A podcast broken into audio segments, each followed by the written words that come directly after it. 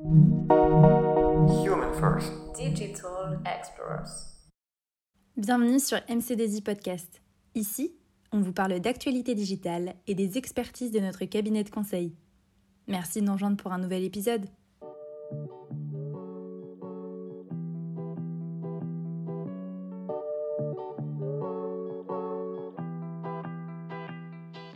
Avant de commencer, assurez-vous d'avoir bien compris l'épisode 2 sur l'apprentissage supervisé et l'épisode 3 sur l'apprentissage non supervisé.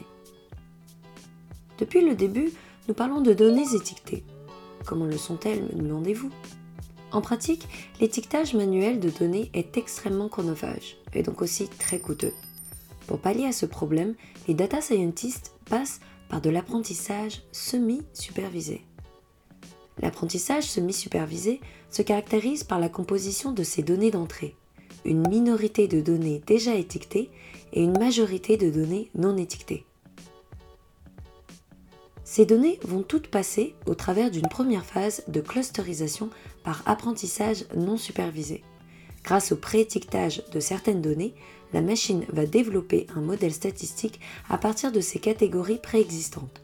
Une deuxième phase de déduction par apprentissage supervisé va ensuite permettre l'étiquetage des données inconnues à partir de ce modèle statistique.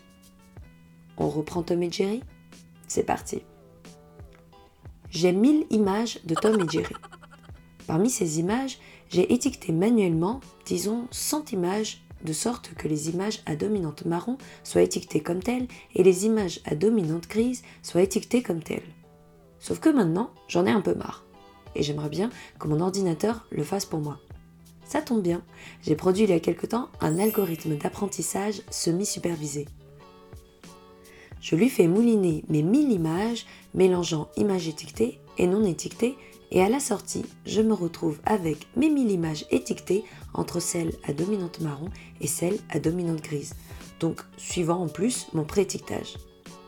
Ouf, parce que mes yeux commençaient à piquer.